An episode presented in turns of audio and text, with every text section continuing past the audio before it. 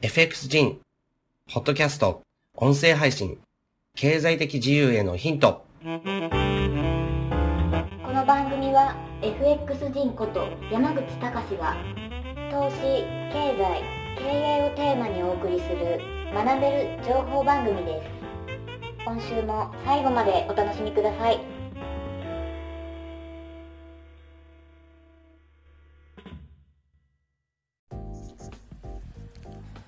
はい、えー、今回のですね、ポッドキャスト配信はですね、えー、っと、えっ、と、クロスリテイリングの会員さんからですね、ちょっと質問をいただきまして、そのことをですね、まあ、あの、その会員さんには、あの、自分なりにその回答の方をですね、差し上げたんですけど、あの、皆さんでですね、こう、シェアした方がいい問題なのかなと思ったので、ポッドキャストでですね、あの、えっ、と、配信させてもらおうかなと思いました。あの、会員さんのですね、質問としてはですね、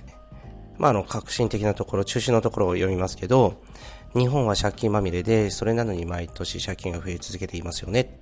自分も最近は日本や世界の経済などに関心が出てきて、いろいろネットで調べたりしています。このままだと日本は2030年頃までには財政破綻すると専門家の方が言っていましたし、自分もそう思います。しかし日本は絶対に財政破綻しないという方もいて、なぜなら借金が返せなくなったら日銀がお金を捨て返せばいいからだということです。これについてどう思いますか？っていうことなんですね。で、あのー、僕としてはですね、この方への回答としては、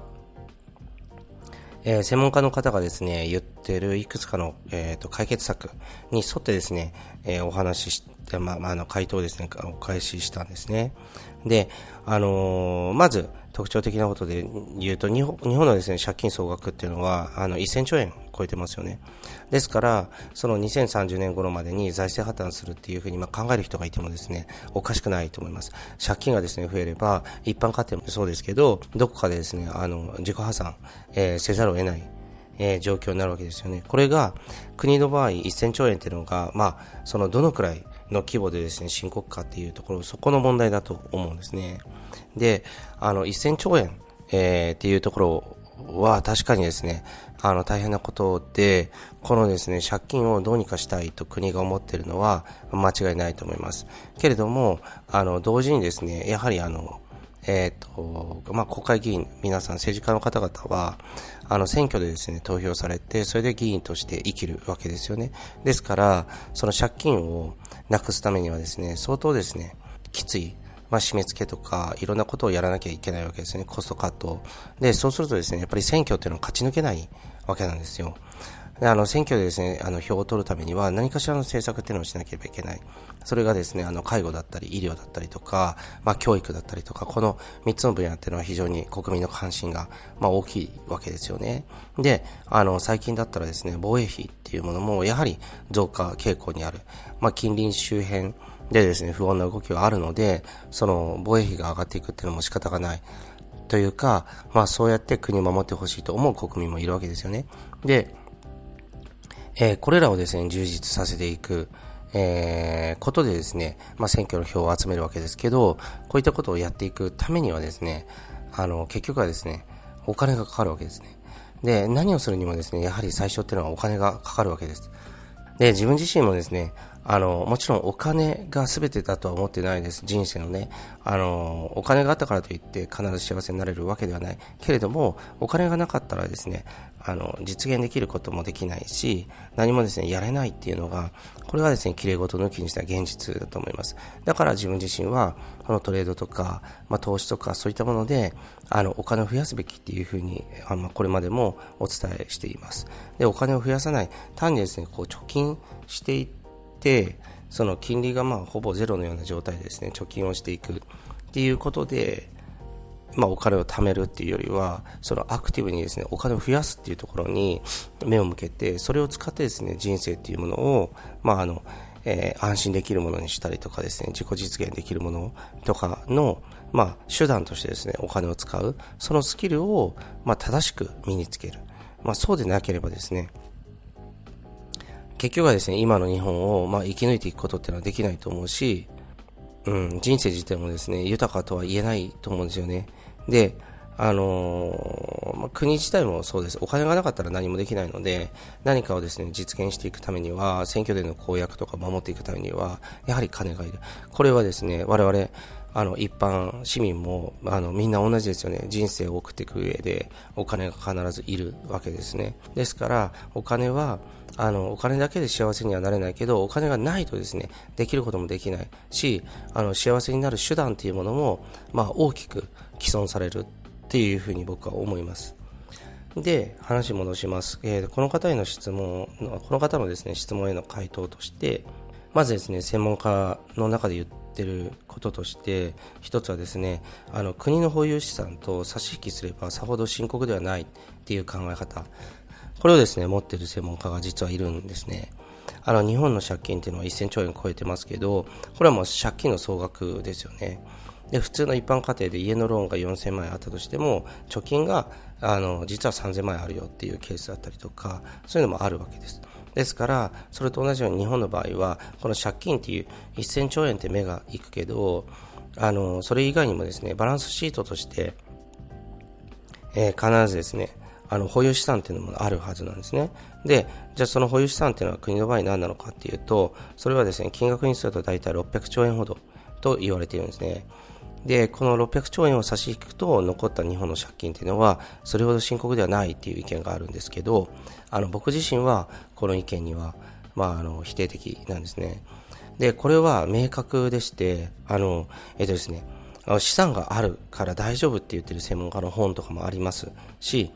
ありますけど、えっとですね、専門家の意見ってあんまり鵜呑みにしない方がいいんですね。特にですね、その本とかを出す、えそのためにですね、まあ、世間で言われてないような理論を、まあ、本にして表すことで注目を集めるっていうところもあるので、だから、その専門家が言ってるから、あ、それは正しいっていうふうには絶対思わない。でほしいと思います。これはトレードの世界でも一緒ですね。専門家の方が、なぜドル円は上がるって言ったからといって、上がる確率っていうのは実はあの50%ない、30%ぐらいだって言われてるんですね。つまりアナリストが、まあ、当てられる、そういう可能性っていうのは非常に低いわけです。ですから自分自身はトレードにおいてもですね、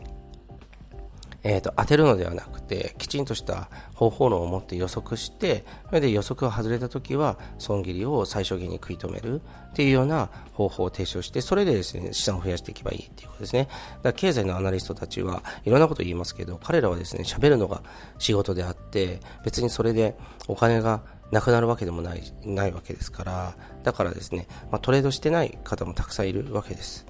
はい。では、また話戻しますね。で、この600兆円っていう国の資産なんですけど、なぜですね、あのー、これで借金を返せないのかっていうと、この600兆円の資産っていうのはほとんどがですね、道路とか護岸設備とか、あの、ダムとかですね、年金の積立金などなんですね。ですから、あの、まあ、言ってみれば不動産みたいなものなので、あの、すぐにですね、現金化して借金返せるっていうものではないわけです。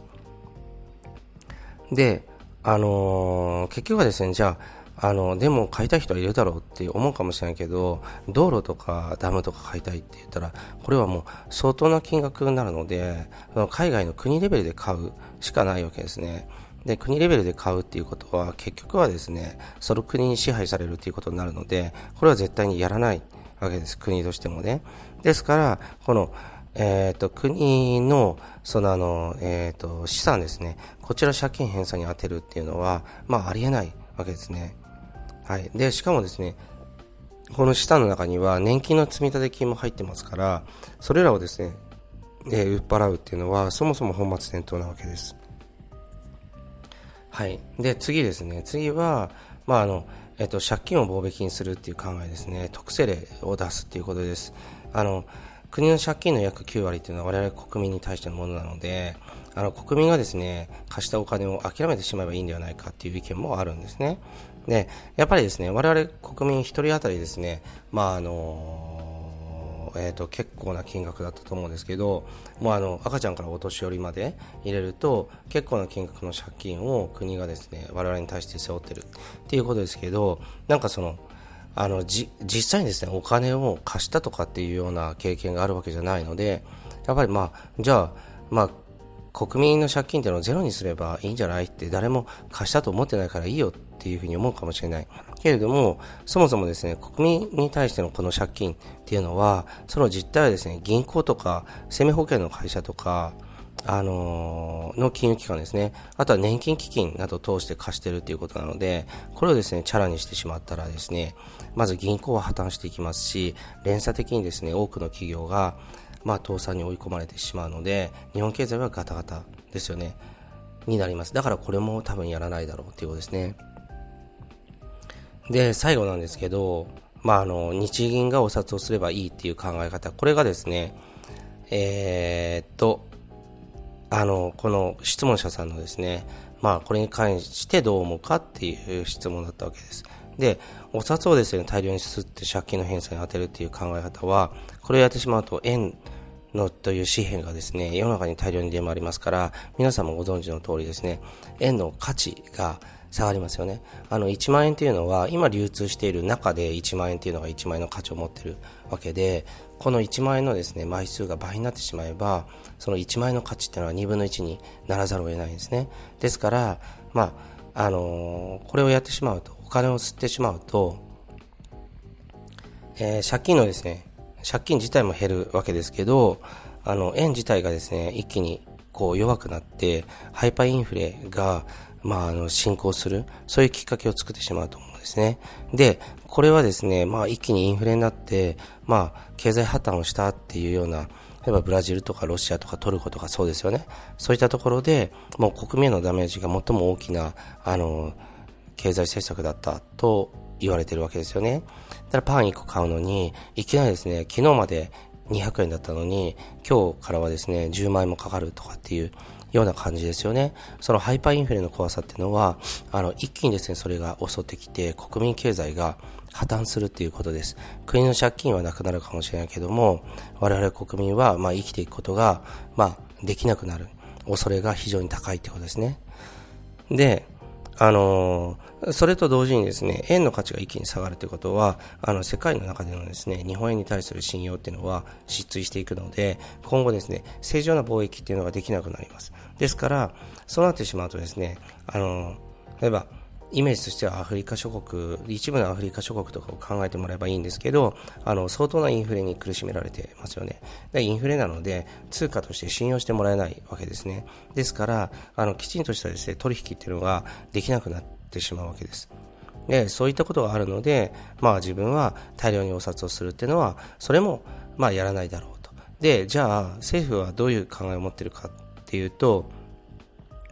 これもですね予測でしかないんですけどあの最後にですね伝えたお札をするっていうところこれをですねうまく使ってあの徐々にですねあの緩やかなインフレに向かうというふうにしていくかなと思います。でそれと同時にですねあの税制の改革も進めて、まあ、あの税金をですねある程度こう取りこぼしないように、まあ、プラス、まあ、できるだけ取るっていう形ですね。この2本立てじゃないかなと思います。そうするとですね、まあ、税収がですね、高くなっていくことによって、まあ、借金の返済にも当てられるし、インフレに徐々に向かうことによって、借金がですね、あの、本質的に目減りしていくっていうことができるわけですね。ですから、この徐々にインフレに向かうという形だと思います。で、あの、どのくらいインフレに向かうかって本当わからないけども、あの、自分は、あの、今後10年ぐらいの間に、まあ、5倍程度まで物価が上がるようなインフレかなというふうに思っています。あの、びっくりするかもしれませんけど、自分がですね、えー、っと、もう本当に、どうだろう、15年とかそのぐらい前までは、やっぱり缶コーヒーとかジュースとかってやっぱり100円とか90円とかで買えたんですよね。でも今はやっぱり120円とか130円だったりするので、あとはですね、うんとタクシーの運賃とかもそうですね。乗ってみるとある程度の距離行くと結構な金額になります。であのそれぞれのですね物の値段とかを見るとやはり昔よりも上がってるなって1.3倍ぐらいになってるなっていう感じがあります。けれども、えーと、国民のですね所得っていうのは減ってるわけですよね。あの昔よりも減ってるわけです。ですから、そうなると、まあ、国民、我々からしたらですね、まあ、大きくインフレっていうのはもはや進行してるんですね。ですから、このような10年ちょっとでですね、1.3倍とかになってるし、国民の所得が減ってることを考えたらですね、1.5倍ぐらいにはなってるんじゃないかなって思うんですね。で、あればですね、この後、あの借金が増えていくのを防ぐためにある程度インフレに、えー、持っていくで、それでですね、物価が5倍程度まで上がるっていうのは、十分あり得るかなと僕は思います。で、自分の周囲でもですね、たくさんの経営者が、まあ、こういうことを予想してですね、海外資産を保有し始めたり、不動産を買い付けたりとか、あとは FX を、まあ、やり始めたりとか、そういうふうにしてるわけですね。ですから、もう本当、あの、世の中にですね、まあ、将来のことの予測で絶対というのはないし、10年とかじゃなくて、20年ぐらいかけて、あの、インフレが進行するのかもしれないし、あの、可能性はちょっと低いけど、もう本当にですね、例えば1、2年のうちに一気にですね、ハイパーインフレが起こるかもしれない。でも、だからこそですね、あの、読めないので、だからこそ、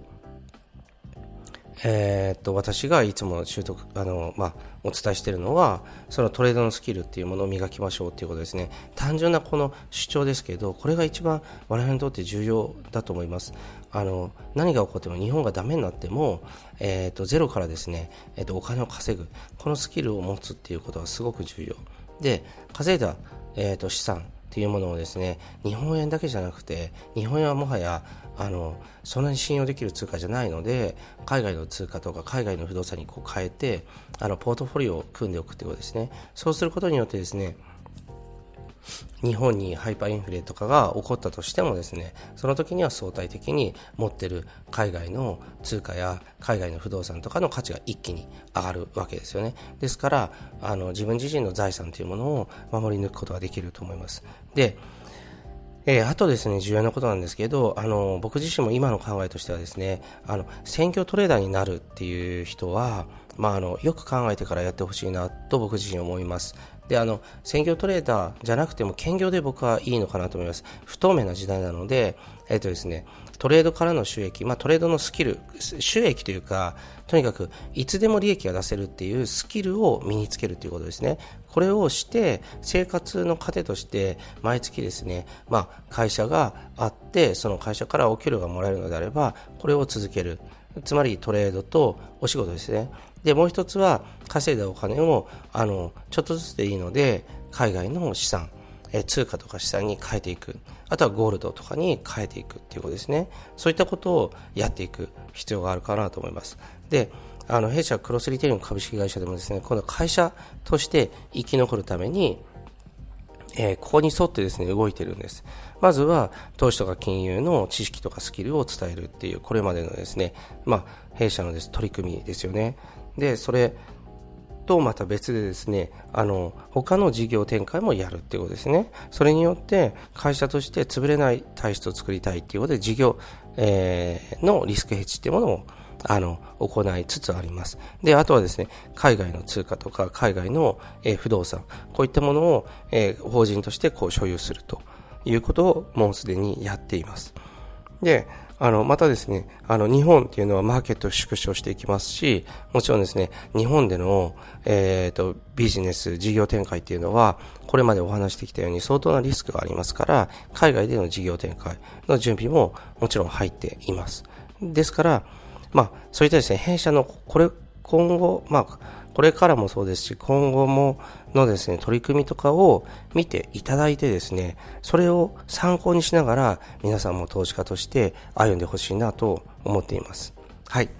えー、今回はですね、一応、えー、なんだ、あの、会の方からですね、いただいたお問い合わせに対する回答として自分がですね、まあ、あの、えー、回答したもの、えー、それ、えー、をですね、まあ、あの、ポッドキャストでも、まあ、シェアしたいなと思って、あの、録音しました。はい、以上です。ありがとうございます。今週の放送はいかがでしたでしょうか？弊社クロスリテイリングでは投資に関わる様々な情報を発信しています。ひらがな3文字で投資に教科書の課で投資家と検索してみてくださいね。それではまた次回お会いしましょう。この番組はクロスリテイリング株式会社の提供でお送りしました。